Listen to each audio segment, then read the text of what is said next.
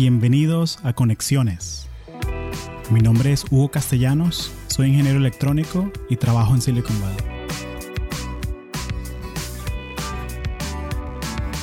Este episodio de Conexiones es traído a ti por Audible, la plataforma premium para compartir audiolibros. Si eres como yo, te encanta aprender cosas nuevas, pero te cuesta mucho conseguir el tiempo para hacerlo. Los audiolibros son una buena alternativa para esto. Los puedes escuchar manejando, haciendo ejercicio o hasta cocinando en la casa. Entonces, ¿por qué no darle un chance a Audible? Puedes ir a audibletrial.com slash latinos y descargar un audiolibro gratis. También puedes seguir el link en las notas del show. Gracias. Mi travesía ha sido bastante interesante. Yo estudié matemática en Cuba. Yo de hecho no estudié eh, computación.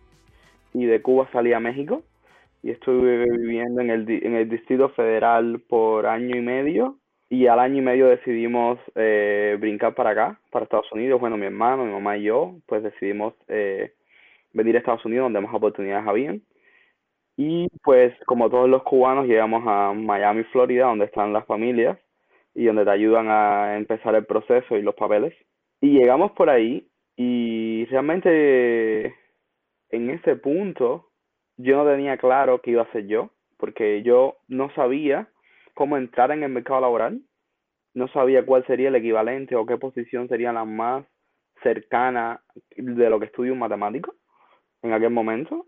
Y entonces, pues como mi hermano había estudiado computación, pues la mentalidad mía fue, yo tengo que buscar cualquier trabajo hasta que mi hermano consiga un buen trabajo y ya después veré yo qué hago.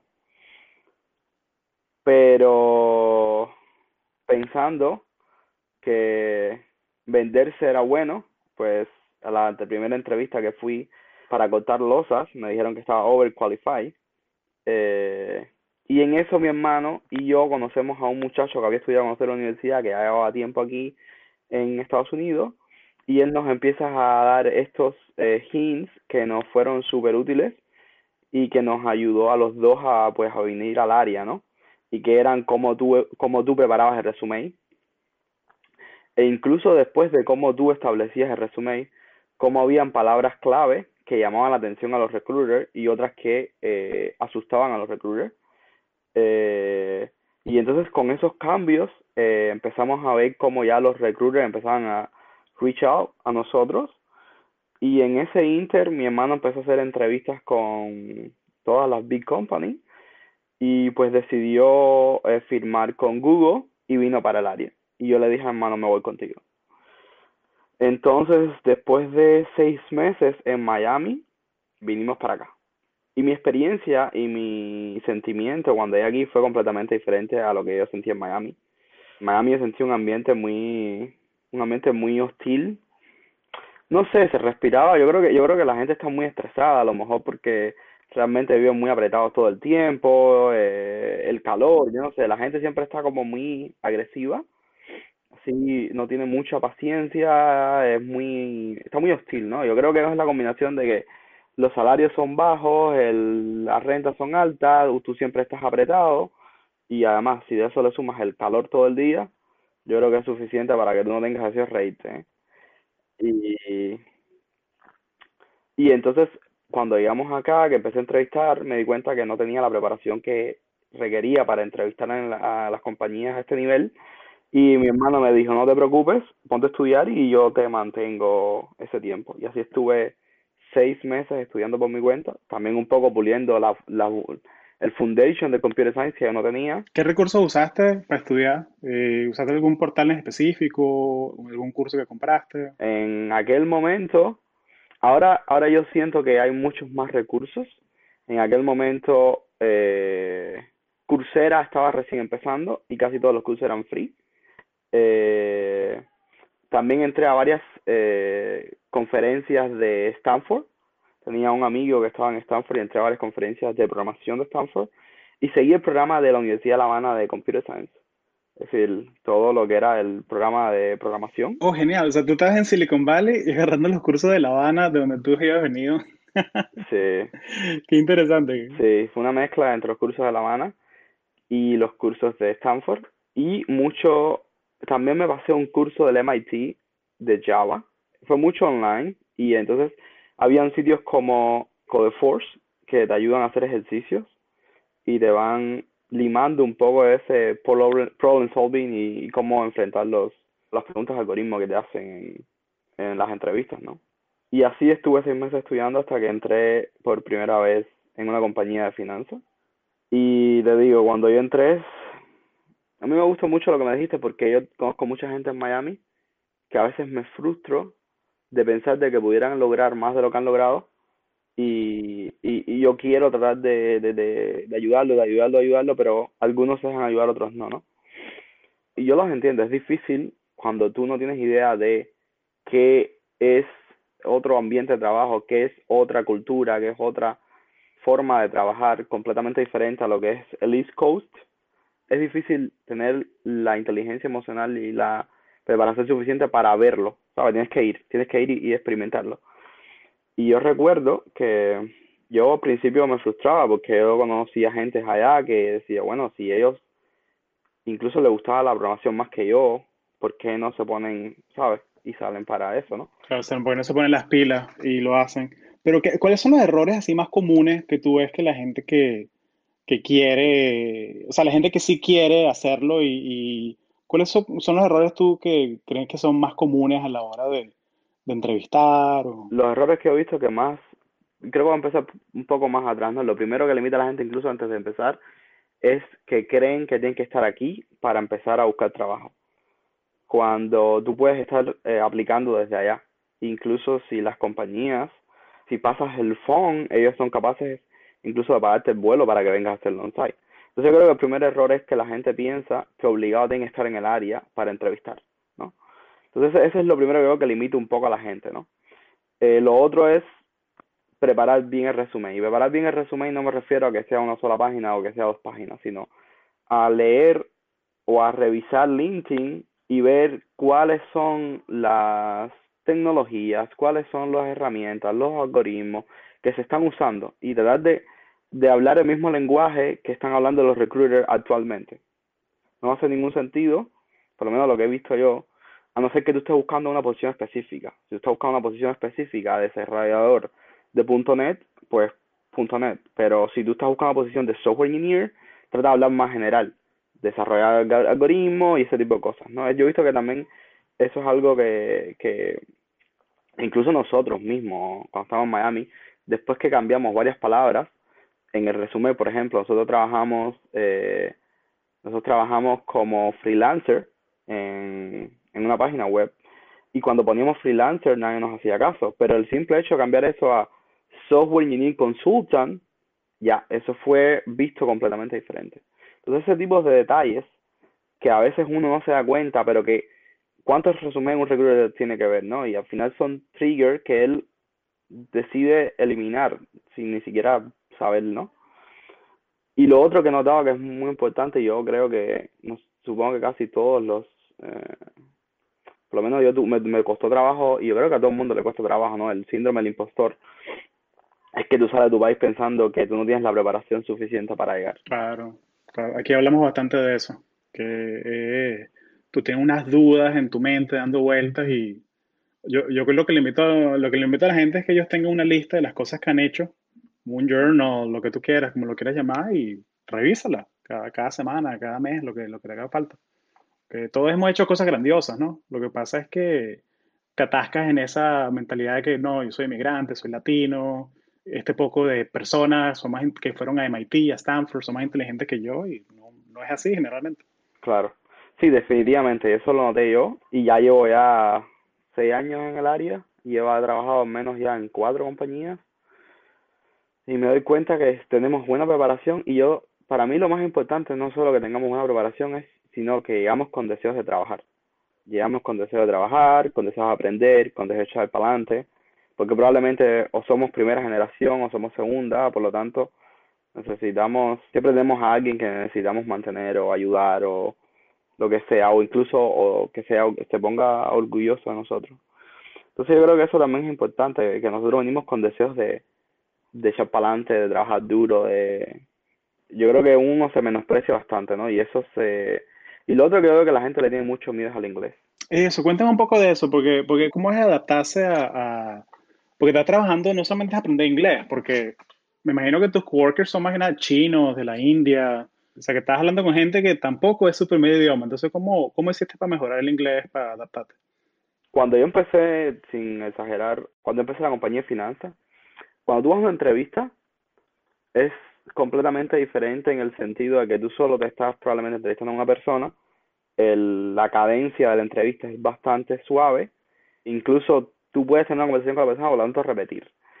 Cuando tú ya estás trabajando en una compañía, en una reunión, tú no puedes estar parando, tú no puedes estar diciendo a la gente repite, entonces al principio es fuerte, llegas agotado, ni siquiera de la parte técnica, sino del idioma, y yo en las reuniones entendía un 30% de lo que estaba pasando en las reuniones, eh, pero nada, es mucha perseverancia, eh, a- ir adaptando el oído. Yo lo que sí hice desde que Estados Unidos fue todo verlo en inglés, todas mis configuraciones, todo mi teléfono, toda mi computadora, todo en inglés, todos los programas que oía eran en inglés para que el oído se fuera adaptando y ayudarme a entender, ¿no? Yo siempre dije que a mí de nada me servía hablar muy bien en inglés si no entendía lo que me estaban diciendo. Por lo tanto, para mí mi prioridad siempre fue escuchar, siempre fue entender lo que me decían. Entonces, cuando empecé a trabajar era todo el tiempo en inglés, todo lo escuchaba en inglés, eh, estudiando extra fuera del trabajo, me ponía a aprender las palabras técnicas, a oír cursos en inglés y trataba de escuchar diferentes, ya vamos a decir, diferentes podcasts con personas con diferentes acentos. Pues al final la idea es esa, ¿no? Es eh, que tu oído se adapte a todo, porque tú de lo mismo te vas a encontrar con el hindú, que con un chino, con un japonés, que con un alemán, que con un italiano. Entonces, el acento es diferente. Me encanta eso, me encanta eso. Y, la gente que escucha esto, que ya está acostumbrada a escuchar podcasts y nos escucha en México, en Colombia, hay gente hasta en España. Oye, buscando un podcast en inglés que te guste, o sea, y escúchalo, consúmelo y, y adáptate pues al, al acento de las personas. Y me da curiosidad un poco saber, José, cómo fue cuando tú quieres aprender una tecnología nueva, que si un lenguaje de programación, por ejemplo, un framework, una, ¿cómo, cómo te gusta hacerlo? Suponte que te dicen que tienes que hacer este proyecto y es todo en Node.js y supongamos que tú nunca lo has hecho. ¿Cómo haces tú para aprender una tecnología nueva rápido? Yo siempre he trabajado un poco de el backend, yo no he trabajado mucho frontend, por lo tanto, más que tecnologías, he tenido que aprender lenguajes. Eh, pero me, a mí me gusta mucho, a mí me gusta mucho aprender a base de proyectos. Creo que es, por lo menos en mi experiencia personal, es la forma que más se me graban las cosas. Y siempre me busco un libro.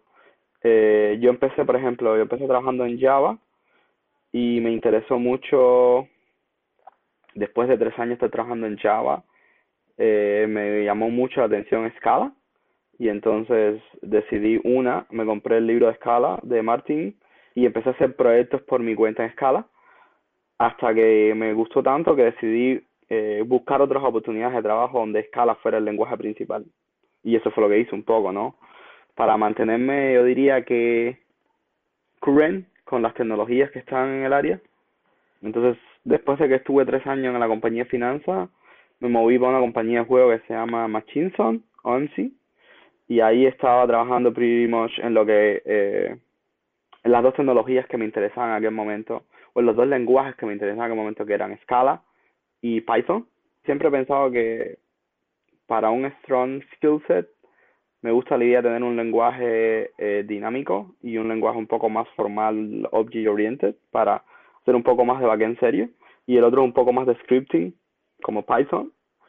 Y entonces me puse a trabajar los dos en Python, Scala y además usando Spark, que en aquel momento estaba empezando a despegar bastante.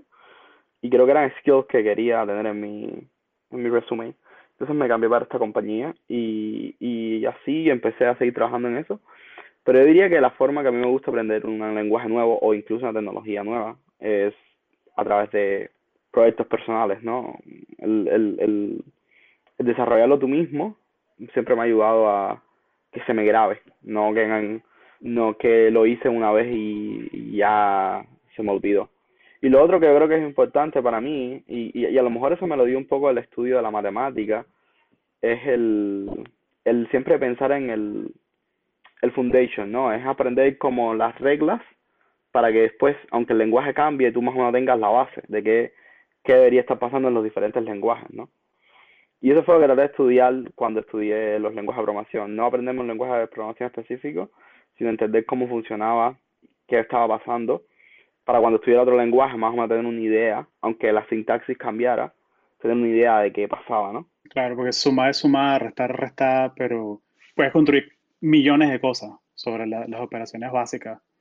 Y oye, me encanta, me encanta eso. Sí, porque muchas veces la gente eh, piensa que, no, bueno, yo voy a estar con el manual abierto de Python ahí todo el tiempo trabajando, entonces no, no tengo que aprenderme cómo funciona un linked list o una estructura, lo que sea.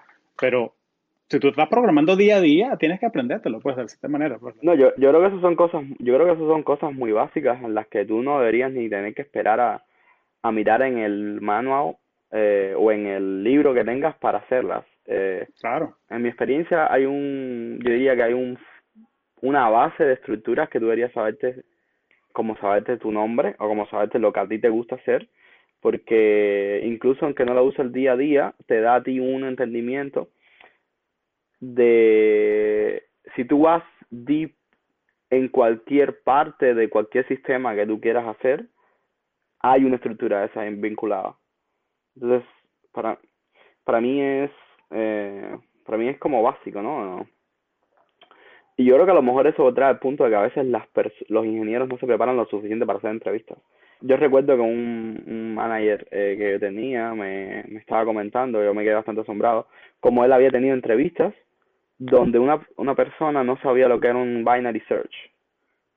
Y, y entonces yo decía, pero ¿cómo puede ser? Eso es tan básico que, que yo entiendo que a lo mejor no te salga en la entrevista porque te pusiste nervioso, porque, sabes, no tuviste ese día, pero al menos tener la idea de qué es el binary search, al menos tener la idea de cómo funciona el algoritmo, tenemos que tener la idea de por qué es un algoritmo que tiene este orden o por qué se hace de esta manera, independientemente si la implementación en el lenguaje ese día te pusiste nervioso. Pero entonces yo creo que, que, que a lo mejor una falta de preparación también a veces limita un poco a los, a los ingenieros, ¿no? Claro, y, yo creo que si tú practicas las entrevistas con, con tus amigos en la universidad, con eh, los websites que hay como CoderRank, como Kaggle, como eh, LeetCode, toda esa, toda esa cosa, como que eso te da más confianza, ¿no? O sea, llega un momento en que, o sea, de la misma manera que tú, o sea, tú no, cuando tú eras un niño, tú no sabías amarrarte los zapatos, pues pero ahora que lo has hecho, lo has hecho tantas veces que no tienes ni que pensarlo. Entonces yo, yo invito, yo, invito a la gente que ahorita como que trata de explicarle a alguien cómo amarrarse los zapatos. Es difícil, man, porque lo has hecho tantas veces que, que, ya está internalizado el conocimiento. Creo que ahora incluso LeetCode tiene un, sacó un servicio donde te pueden hacer los mock. Es decir, que tú hablas con alguien y una persona exactamente, eh, una persona te hace una entrevista.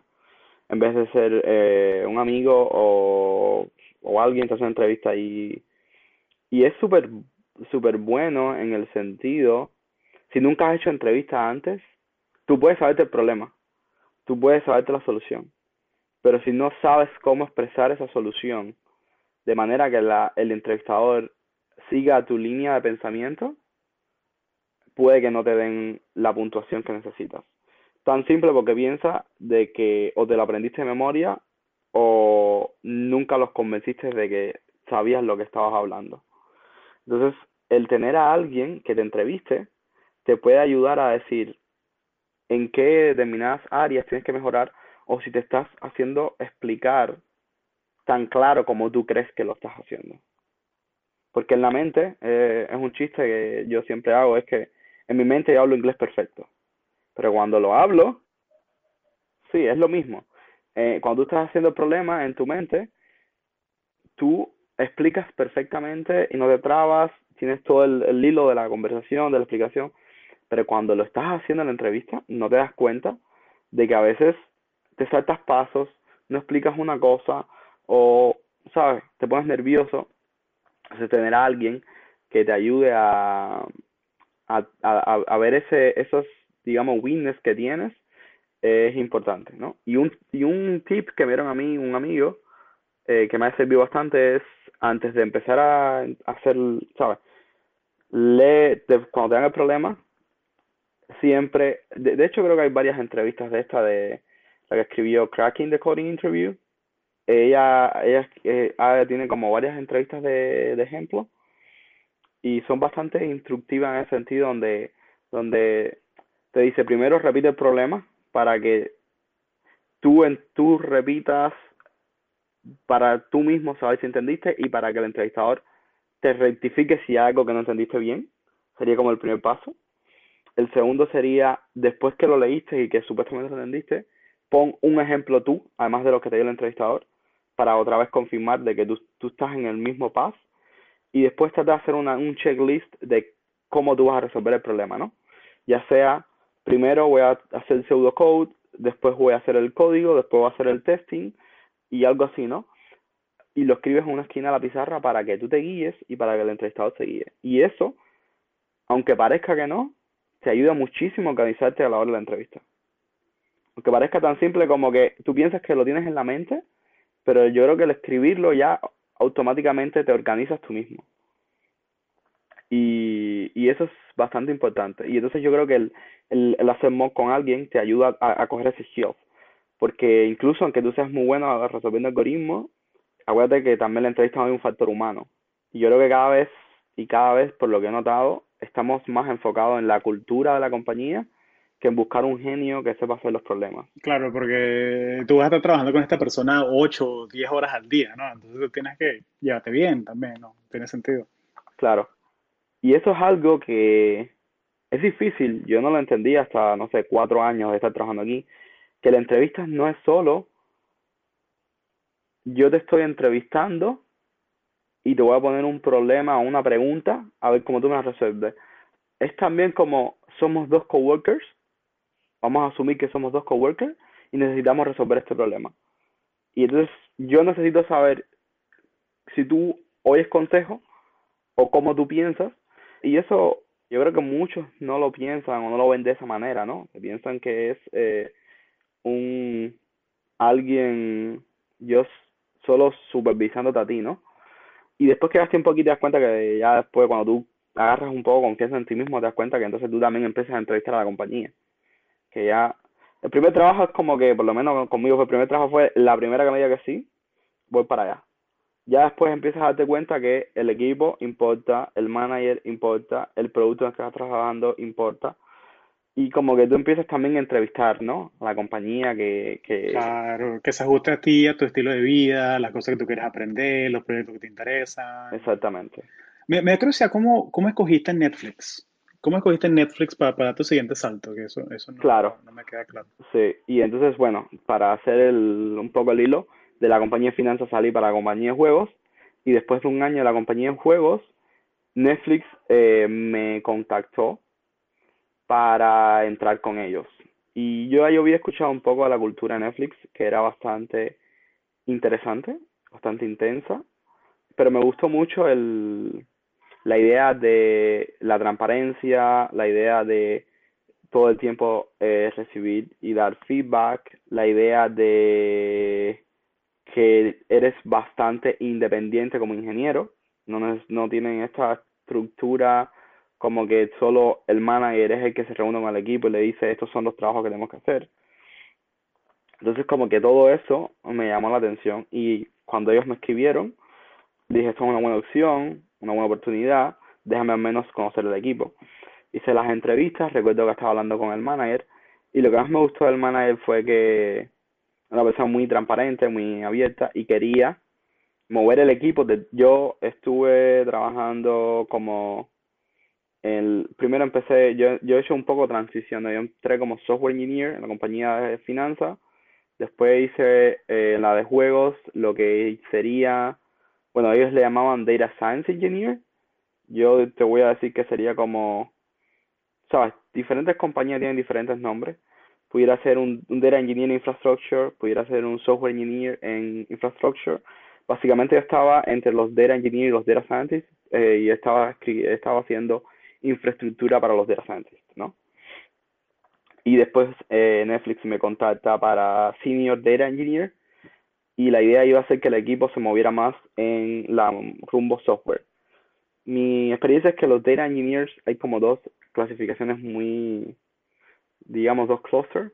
Una es el típico Data Engineer que se encarga de hacer SQL, de escribir pipelines, de hacer otro a través de SQL Script o Pig Script en aquella época. Y está el otro que es más eh, enfocado en software, ¿no? Que es el que está escribiendo streaming application, el que está procesando los datos, el que está leyendo y dumping en, la, en la base de datos. y la idea siempre fue que el equipo se moviera un poco a esta parte de software, ¿no? Y eso me pareció bastante interesante. Y combinado con la cultura, pues, eh, pues dije, es una buena oportunidad para aprender. Y eso fue lo que me hizo llegar a Netflix. ¿Qué quieres decir con que la cultura es un poco intensa, no? ¿En qué sentido? Ok, sí, eso es una, buena pregunta. Eh, en todas las compañías eh, tratan de fomentar de que el equipo es como una familia o que eh, la compañía es como una gran familia, mientras que en Netflix ellos piensan más que el equipo es como un all-star team eh, donde cada miembro del equipo es excesivamente bueno en un área y entre ellos se complementan. Por lo tanto, cada cual va en su dirección y eso hace que la interacción sea bastante limitada y bastante difícil porque si tú eres el experto en un área, va a ser difícil que quieras escuchar consejos de otra persona sobre esa área, ¿no? Entonces, hace la interacción entre el equipo bastante difícil y depende muchísimo de la capacidad del manager de crear un buen environment y una buena sinergia dentro del equipo, ¿no?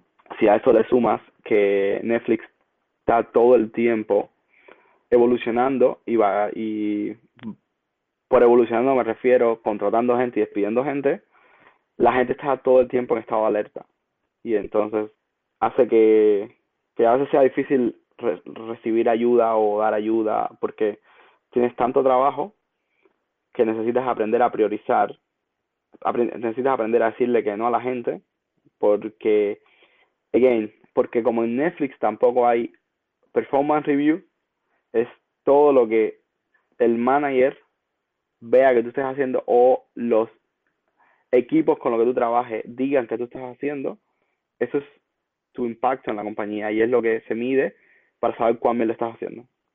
Entonces, es difícil sacrificar un poco de ese impacto para ayudar a alguien que no, que no es un impacto tan tangible. Oye, buenísimo. Pero me parece algo súper simpático, no simpático, pero me parece muy curioso que el producto, ¿no? Porque o yo cuando pienso que, ah, bueno, voy a ver Netflix, yo pienso que, bueno, es domingo por la mañana y voy a verme dos horas de, no sé, The Crown o lo que sea.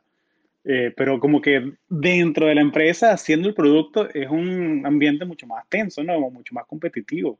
Y me pregunto cómo será en Twitter o en Uber o en sitios así. Tengo que, tengo pendiente todavía hablar con algún ingeniero de, de Twitter. Lo que he escuchado es que es completamente diferente. Sí, yo creo que la única compañía que tiene una cultura muy parecida a Netflix es Netflix. sí. Y te digo, yo realmente me parece una idea muy, muy romántica y muy bonita, pero que depende tanto de cuán bien o cuán buen manager tú tengas para que la puedas poner en práctica.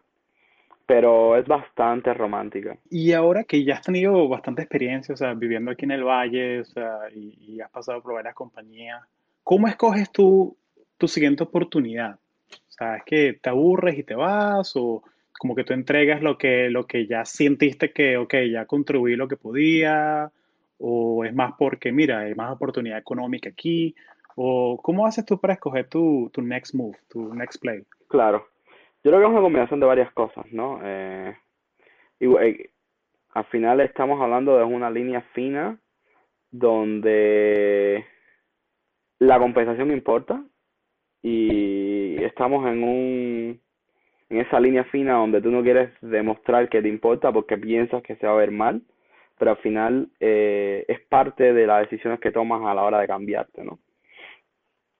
Hay un, hay un estudio, eh, hay un estudio que dice el New York Times, donde compararon a dos ingenieros, uno que había cambiado cada dos años y otro que nunca se cambió de compañía, y al cabo de 10 años, el que nunca se cambió estaba 50% underpaid, comparado con el que se cambió cada dos años.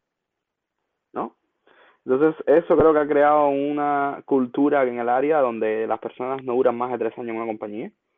Y también yo creo que viene dado por el hecho de que a lo mejor llevas tres años en el mismo equipo y ya estás aburrido, ¿no? Te sabes toda la estructura, te sabes todo el equipo, te sabes todo el backend y como que quieres aires nuevos, que necesitas challenge nuevo. Entonces, en mi área, o, yo personalmente, creo que es una combinación de esas cosas, ¿no? Donde yo trato de buscar un lugar donde sienta que va a ser bastante challenge para mí, no solo desde el punto de vista técnico, sino desde el punto de vista también eh, personal, eh, como ingeniero. No solo es aprender una nueva cultura, no solo aprender una nueva tecnología, sino es también a lo mejor coger todo el know-how de un área específica. Entonces, esas cosas combinadas, más yo creo que después de un cierto tiempo, y es lo notado por lo que mucha gente escucha hablar, cuando yo creo que ya llevas 5 o 6 años, que ya, ¿sabes? Tienes, vamos a decir, un pedigrí en el área, yo creo que tiendes a buscar entonces una, un producto con el que tú te identificas y una cultura con la que te sientas más cómodo. Yo creo que los primeros años tú estás dispuesto a sacrificar un poco eso porque necesitas primero construir un poco el resumen. Después, yo creo que tiendes a, a buscar ese, esa estabilidad donde tú te identificas con el producto de la compañía que estás trabajando y te identificas con la cultura de la compañía que estás trabajando. Ya sea que necesitas más días de vacaciones porque quieres relajar y quieres vacacionar más, o ya sea porque tú en ese momento, o tú eres una persona muy que te aburres muy fácil, muy fácil y necesitas una compañía de muy rápido pace para que tú todo el tiempo estés haciendo cosas nuevas creo que cada cual tiende a, después de un tiempo, buscar eso, ¿no? Que es lo que acá, depende de a cada cual le funciona diferente, ¿no? Y bueno, también hay uno que otro por ahí que se cambia de compañía porque la comida es mejor. O, algo así, como que, ¿no? aquí, tiene la marca de café que me gusta y me molesta tanto esa vaina, o sea, como... A mí me ha llamado tanto la atención, a mí me ha llamado tanto la atención cómo la gente le da tanto valor a la comida. Yo sé, yo como que yo prefiero págame más y yo me compro mi almuerzo, o sea, ¿sabes? Como que yo no le, o sea, yo no sé, creo que es porque venimos de donde venimos, ¿no? Entonces yo tengo como que esa reserva, ¿no? De que, mira, esta cosa que me están dando, esto no es de gratis. Esto es porque quieren que yo me quede aquí más tiempo trabajando. Claro, no, y a mí me llama la atención como la gente te habla de la calidad, ¿no? La calidad de la comida aquí. Y es como, sí, está bien. Así, al final yo realmente no siento diferencia entre Netflix, Facebook o, no sé, otro lugar, ¿sabes? Pero la gente sí le da valor, ¿no? Y es importante a la hora de decidir. Conozco gente que han decidido por un factor importante ha sido la, la, la comida, ¿no? Pero bueno, para gusto los colores. Y hablaste una cosita que me, me, llamó la atención, que es lo de las vacaciones. Yo creo que Netflix era, es una de estas compañías la que tiene Unlimited PTO, de, de, que tiene vacaciones ilimitadas. Que ahorita el que esté escuchando esta vaina se quedó, frenó el carro y casi chocó porque escuchó vacaciones ilimitadas. Cuéntame en verdad cómo funciona eso de, de, vacaciones ilimitadas. Bueno, yo por suerte he, estado en dos compañías donde he tenido vacaciones ilimitadas.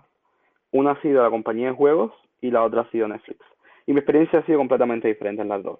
Las vacaciones ilimitadas es un poco tricky porque depende mucho de, básicamente las, las vacaciones ilimitadas dice que tú no tienes límites a la hora de coger vacaciones. Por lo tanto, tú puedes coger tantas vacaciones en el año como tú quieras. Ahora, psicológicamente, tú no vas a coger más vacaciones de lo que tú estás viendo la gente alrededor tuya cogiendo. Entonces, eso te limita y se ha comprobado que puede que cojas menos vacaciones que si las tuvieras establecido. Yo, para tratar de evitar eso, y una de las cosas, unos consejos que le he dado a mis amigos es, siempre que cambie compañía, ya yo tengo unas vacaciones planificadas. Por lo tanto, yo quiero romper ese estigma de que, aunque sean vacaciones limitadas, voy a coger a lo mejor tres semanas, dos semanas. Cuando yo me cambié para la compañía de juegos que tenía vacaciones limitadas, yo dije, yo tengo cuatro semanas ya planificadas de vacaciones. Por lo tanto, yo entré y me cogí un mes de vacaciones y fue la primera vez que fui a Europa. Y durante el año que estuve ahí fui cogiendo también uno que otro día, ¿no?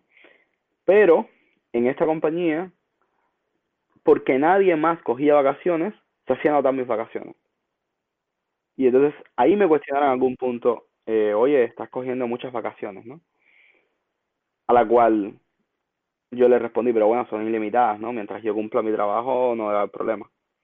Pero bueno, igual, eh, te digo, acuérdate que tú trabajas en un environment de equipo, ¿no? Y si nadie en el equipo está cogiendo lo que tú estás cogiendo, ya la gente te empieza a ver diferente, ¿no? En Netflix era diferente. En Netflix estamos hablando que como todos una todos somos ingenieros bastante sazonados ya, tú de hecho ni siquiera tienes que pedirle vacaciones a tu jefe. Tu jefe no te tiene que aprobar las vacaciones.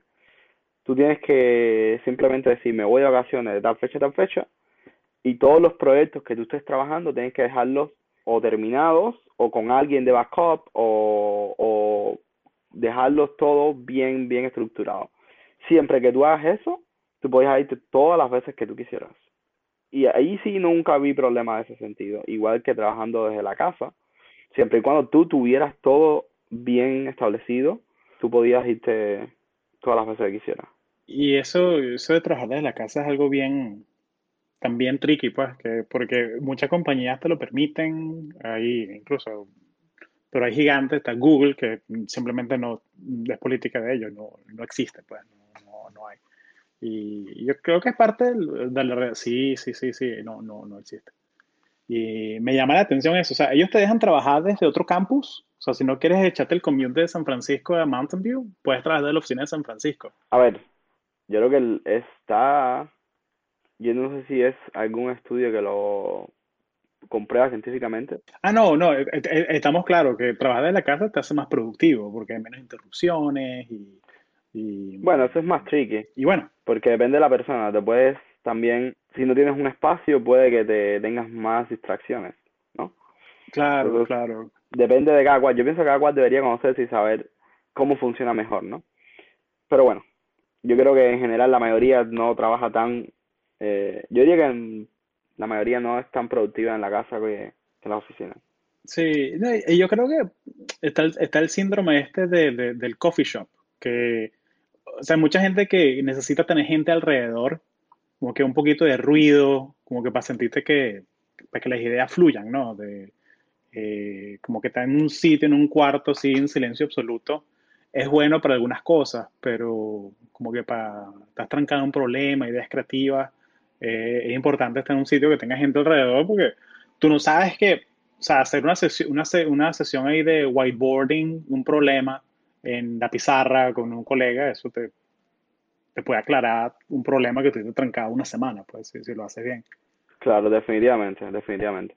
Yo te, de nuevo, cada cual tiene que conocerse, ¿no? Pero a mí me gusta, si tengo que hacer algo creativo, hacerlo en la mañana, que es cuando más fresco estoy. Y entonces el trabajo más mecánico, o el trabajo que es más de resuelve este problema y ya me sé cuál va a ser la solución, no tengo que hacer estirar el código, prefiero entonces hacerlo en la tarde, que ya estoy más agotado, que no tengo esa esa agilidad para estar creando o pensando, simplemente es como muy mecánico, ¿no? Pero conozco gente que funciona más en la tarde y conozco gente que funciona más en la noche, por eso estas compañías todas tienen horarios abiertos y tú puedes llegar lo mismo a las 10 de la mañana que puedes irte a las 12 de la noche que te puedes quedar el día entero ahí. Tú decides, siempre y cuando tú entregues tu trabajo, tú moldeas tu horario de trabajo en función de las reuniones y lo que te convenga a ti. Y siempre ir al, al stand-up, y siempre ir al stand-up que depende de tu trabajo, ¿no? Pero depende de la compañía, depende de la compañía, por ejemplo, ni en Netflix ni en Facebook tienen stand-up, por lo menos en el equipo en el que estoy yo. Ellos no siguen esta idea del del agile, that you need to, necesitas hacer un stand-up todos los días o cada dos días. Entonces, no necesitas ir al stand-up, ¿sabes? No, es que no hay stand-up. Sí, tengo un amigo que, que es programador en Facebook también. Él es boricua. Y él, creo que estamos hablando de eso el otro día, que él entra a trabajar a mediodía y se va en el shuttle de las 8 de la noche. Pero él lleva haciéndolo como que dos años. o sea que él, él, le gusta trabajar así, pues es como trabaja bien. Claro, es que al final tú, tú escoges, y yo creo que eso es Yo creo que las, yo creo que estas compañías, yo creo que estas compañías han llegado a ser lo que son por lo innovadoras que han sido con las ideas, ¿no? En determinados momentos. Y porque siempre están pensando en cómo lograr, vamos a crear ilusiones de perk que al final por detrás a ellos les conviene más, ¿no?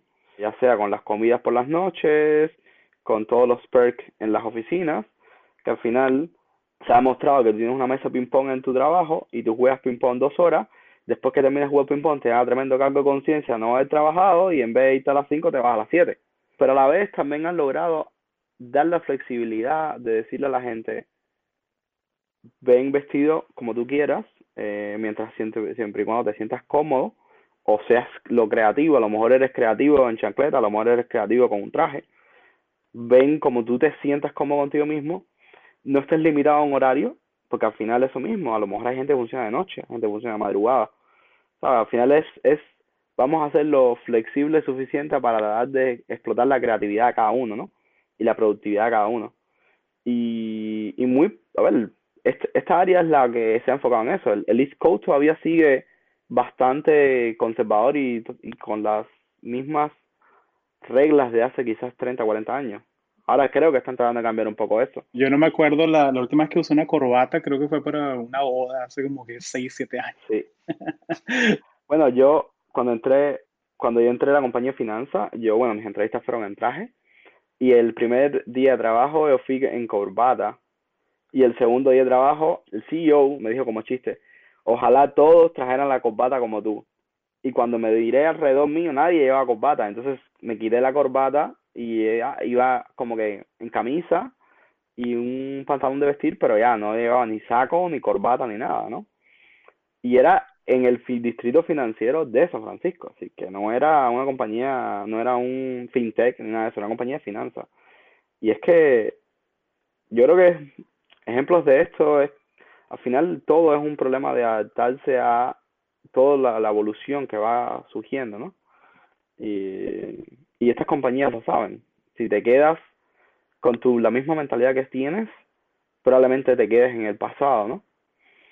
Y, y ahora en todas estas compañías ha habido un boom bastante grande de diversidad e inclusión, porque se han dado cuenta lo beneficioso que es tener varios puntos de vista eh, de personas que han tenido experiencias completamente diferentes. ¿Tú te sientes, tú sientes eso de diversidad e inclusión en, en Facebook? ¿Tú te sientes así bienvenido? ¿Te sientes así incluido en, en, la compañía? Yo sí, yo siento que están haciendo un esfuerzo bastante grande con, con crear este sentimiento de diversidad e inclusión. Yo, yo siento que hay grupos de latinos, hay grupos de todo, y, y que el, objetivo es que tú te sientas cómodo. Yo he sentido muy poca discriminación, para ser sincero, en el área. A lo mejor por la mentalidad de verlo como una situación a la que me tengo que crecer y no como una discriminación, ¿no? Sí, creo que hay una línea fina donde te ayuda a crecer más si dices, esto es un challenge que tengo que superar, así lo ves como me estoy victimizando, ¿no? Es como, al final yo creo que tienes que ver cuál es tu objetivo, crecer o que el mundo sea justo contigo, ¿no? Yo no he sentido mucha mucha discriminación, pero igual todo depende del mindset, a lo mejor a lo mejor sí la, sí la he vivido, pero no lo he interpretado así, ¿sabes? Claro, sí, sí, simplemente que, no, bueno, este, así es como habla esta persona y, eh, porque también hay cosas que, culturales, ¿no? O sea, porque hay culturas que son muy directas, hay culturas que son un poquito más como que por los lados, eh, hay culturas que son un poquito más, más polite, o sea, más asiáticas sobre todo, que son un poquito más, ¿sabes? No son tan de frente. Eh, pero bueno, tengo un amigo que, que, de hecho, él viene para el podcast, un amigo que es alemán, pero vivió muchos años en Colombia. Y ahora cuando va a Alemania, la gente lo critica porque siente que, oye, pero ¿por qué no eres tan directo? ¿Por qué no vas al grano? Porque bueno, porque vivió 10 años en Colombia y se, se acostumbró a, a, como trabajamos nosotros. Al final es que eso es lo que hace tu identidad. Si yo siendo cubano voy a Alemania, al principio me va a chocar lo directo que son, lo frío que son, pero después de un tiempo te acostumbras y después ves raro todo lo, todo lo, lo otro y ya eso se te hace para ti lo normal, ¿no? Y yo creo que ahí es donde está el, y ahí yo creo que es donde está la parte interesante y tricky de una diversidad e inclusión exitosa. Cómo tú entrenas a la gente para que entienda que no es personal, sino es la cultura a la que viene lo que esa persona está proyectando. Decir, no es que ella te esté agrediendo, es simplemente que en su cultura es normal ser directo. ¿Sabes? Y cómo tú entrenas a la gente para que sepa, es decir, básicamente tienes que tener un mapping de decir, no sé, este tipo de persona o este tipo de cultura se comporta de esta manera, este tipo de cultura se comporta de esta manera, y tener eso todo el tiempo presente para que tú no te tomas determinadas cosas con tu filtro, ¿no? Pero sí, al final ese es el challenge de trabajar con coworkers de, otros, de otras culturas, pero a la vez te aporta mucho, a la vez te hace más flexible, porque vas aprendiendo. Oh, claro, claro. Y yo creo que esa es la, una de las cosas que los latinos aquí en Estados Unidos, eh, como que el secret sauce, eh, algo que nosotros tenemos que nos da una ventaja competitiva muy, muy grande, en, mi humilde opinión, pues que el hecho de que nosotros somos adaptables, o sea, que nos ajustamos a un sistema nuevo, un país nuevo, eh, cada estado aquí es como un país diferente, eso nos hace muy adaptables a la hora de resolver problemas, buscar soluciones. Eh, o sea, ya nos ajustamos a una cultura del país, o sea, ajustamos a una cultura corporativa diferente, eso es, pan comido. Es como que tú sabes C, C++ y quieres aprender JavaScript. Para ti eso es... ¿sabes? probablemente, en tu, eh, probablemente en tu caso sea el mismo, pero en mi caso como cubano, eh, mientras vivía en Cuba, todo el tiempo tú necesitabas eran problemas constantemente en el país que tú te tenías que volver una persona creativa para eh, solucionar esos problemas. Entonces, yo creo que eso te crea una te crea un carácter o te crea una unas habilidades para en vez de pelearte o ponerte bravo por los challenges, sino es ya tú lo ves como que es lo que te toca y necesitas ver cómo le das la vuelta, ¿no? Cómo tú resuelves ese problema. Y eso es básicamente ser flexible, es decir, ok, este nuevo problema necesito adaptarme a este nuevo problema. Esto es un contexto nuevo, necesito adaptarme a este contexto nuevo. Esto es un, un país nuevo, esto es una cultura nueva, esto es una compañía nueva, necesito adaptarme, necesito aprender a cómo adaptarme, necesito a ser lo suficientemente observador para saber cómo la gente se comporta y adaptarme a esa a ese nuevo environment, ¿no? Claro, y, creo que una de las cosas que mencionaste de, de, de Cuba que uno de los ejemplos que a mí me, a mí me dejó loco cuando yo me enteré de eso, de el tema del paquete semanal, que, o sea, de que, de que básicamente, y, bueno, si quieres explica tú qué es el paquete semanal, pero yo cuando me enteré de eso, yo que, oye, esa gente que se trae, que reparte el paquete semanal, esa gente lo soltamos en Silicon Valley, no jodas, un startup más fuerte que, que Salesforce. Claro, no, pero, pero, pero mira, el paquete semanal es, en Cuba es, como en Cuba no hay internet para que la gente pueda descargar o bajar cosas, Simplemente hay alguien que descarga todo un gigas de información de películas, series, novelas, muñequitos, dibujos animados, todo en un disco duro y va, tiene varios, digamos que la red se ha expandido tanto que tienes varios niveles y cada cual va a determinados barrios, casa por casa y la gente paga por copiar esa información en una casa, ¿no? Entonces sería como el, la, la distribución que existía antes de DVD, pero ahora es con un disco duro y información, ¿no?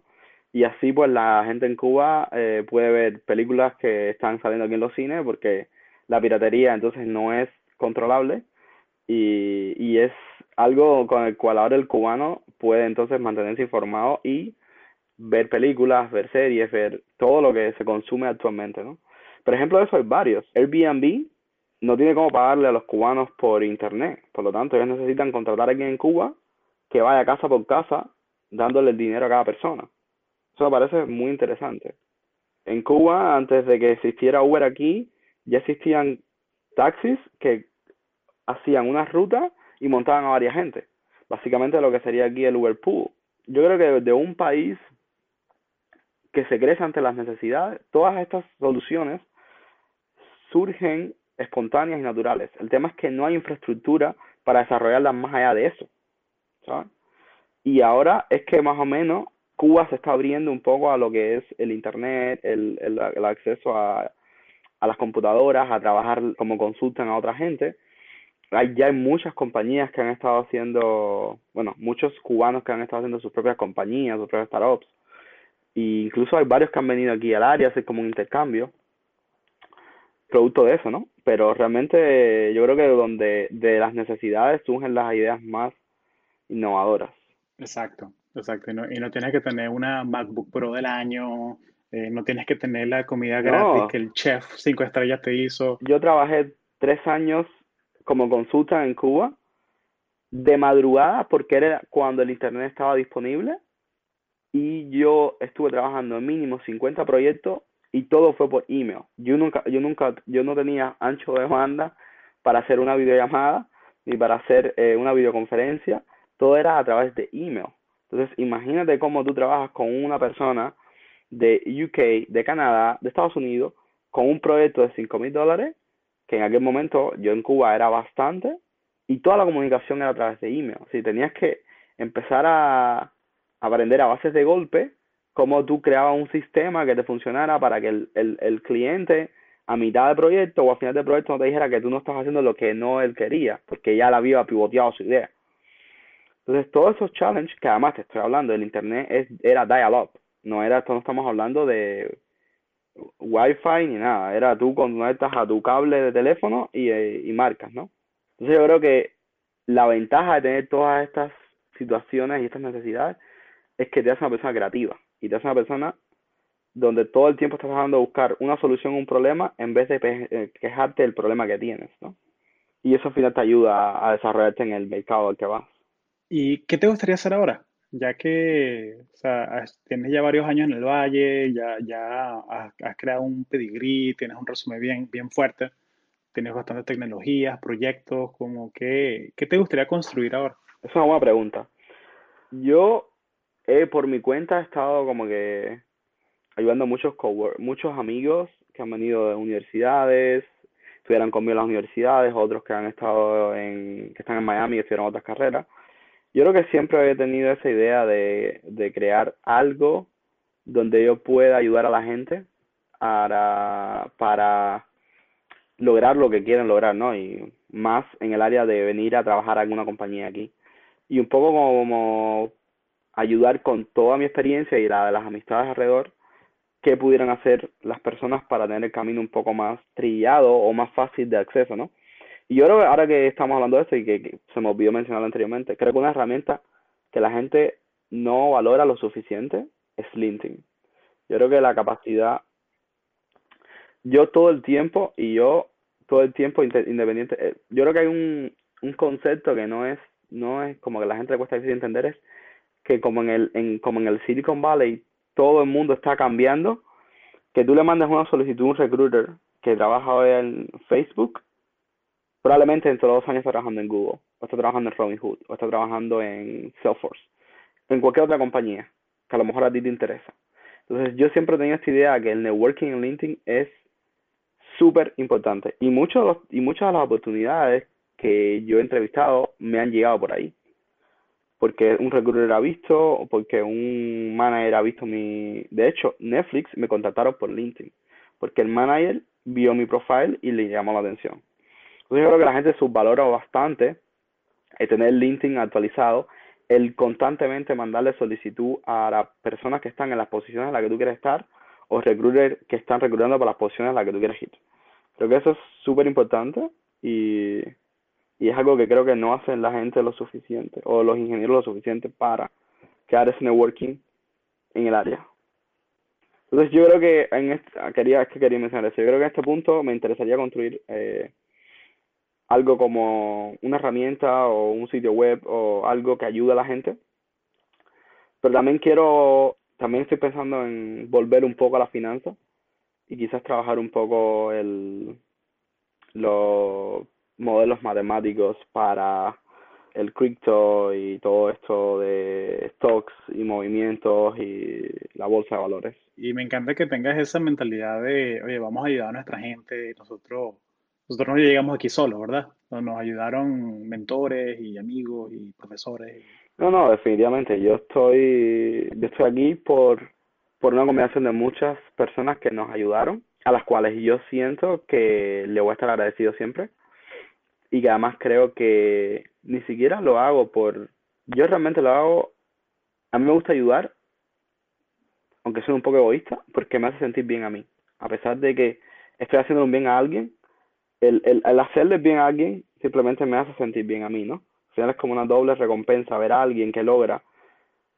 Es que a veces, a veces duele que alguien no logre algo por algo tan sencillo como que tú le puedes poner un referral o que tú le puedes explicar cómo funcionan las entrevistas o tú le puedes explicar cómo contactar a los recruiters, que son cosas tan básicas, pero a veces es que hay tanta información en Estados Unidos que es difícil a veces. Claro, porque no, no, no sabes por dónde buscarla, ¿no? De, de, por eso que yo soy tan fan de, de, de SHEP, del Society Hispanic Professional Engineers, porque o sea, son 12.000 a nivel nacional y, y es non-for-profit, y está en todas las universidades grandes, está, o sea, y, y hacen mentoría gratis, ¿sabes? O sea, yo, o sea, y, y, por ahí fue que yo aprendí, oye, ¿cómo es esto de que tengo que arreglar resumen? ¿Cómo es esto de que, eh, que es un elevator pitch? ¿Por qué es importante? Un ejemplo de no tener toda la información es yo ahora actualmente me doy cuenta de que con mi background en matemática, un mejor fit o una carrera mucho más fácil de lograr hubiera sido data scientist. Pero en aquel momento yo no lo sabía. ¿Y qué hice yo? Estudiar ingeniería. Y empecé a estudiar ingeniería seis meses, que a lo mejor si hubiera estudiado dos meses de data scientist, con todo el background que ya tenía, me hubiera sido más fácil colarme por ahí. Pero el no tener esa información me hizo hacer el camino un poco más largo, ¿no? Entonces es un ejemplo de que a veces eh, es importante la información para que no una llegues más rápido al lugar que quieras llegar o no te demores eh, o no pases tantos obstáculos, ¿no? Y yo creo que Estados Unidos, por suerte o por desgracia, tiene tantos caminos para llegar al mismo lugar que a veces agobia, ¿no? Tanta información. Y yo creo que es importante escuchar a quien le prestas atención, ¿no? 100% de acuerdo. Oye, muchas gracias por tu tiempo, lo, lo aprecio muchísimo. Nada, eh, un placer estar aquí contigo y esperemos que les sirva a todas los, las personas que estén escuchando y que cualquier duda que tengan o cualquier necesidad o pregunta que tengan, que no duden en, yo creo en contactarnos. Al final estamos aquí para ayudar y para poblar más el área. Sí, nos hacen falta, hacen falta más latinos acá todavía no hay un sitio, por lo menos, bueno, no sé, yo viví en Florida, por lo menos todavía yo no me explico por qué no hay un restaurante colombiano bueno aquí en Silicon Valley. Sí. Venezolano hay, venezolano hay, boricua hay, pero, sí, pero hace falta más diversidad. Sí. De hecho, eh, un dato interesante, cuando yo y mi hermano nos mudamos acá, el grupo de cubanos que habían, éramos tres cubanos y nosotros dos, cinco. Y ahora nuestro grupo, es decir, sabes que siempre hay diferentes grupos, ¿no? Me refiero al grupo mío, ya somos 30, 40 cubanos. Y todo ha sido como una avalancha, ¿no? Uno o dos ven que este lo hizo y dice, pero ¿por qué no voy a poder hacer? Hoy ayúdame y así, así, así, y ya somos 30, 40, ¿no? Entonces la idea es crear un poco más de mayoría en el área. Así que cualquier persona que necesite consejo, ayuda o orientación, que no duden en contactarnos. Buenísimo. Yo pongo aquí en las notas del show en tu LinkedIn para que la gente te, te te escriba, te salude y, y, oye, no, en serio, muchas gracias. Vas a ayudar a un montón de gente, man. No, no, gracias. A todo el que pueda ayudar va a ser un placer.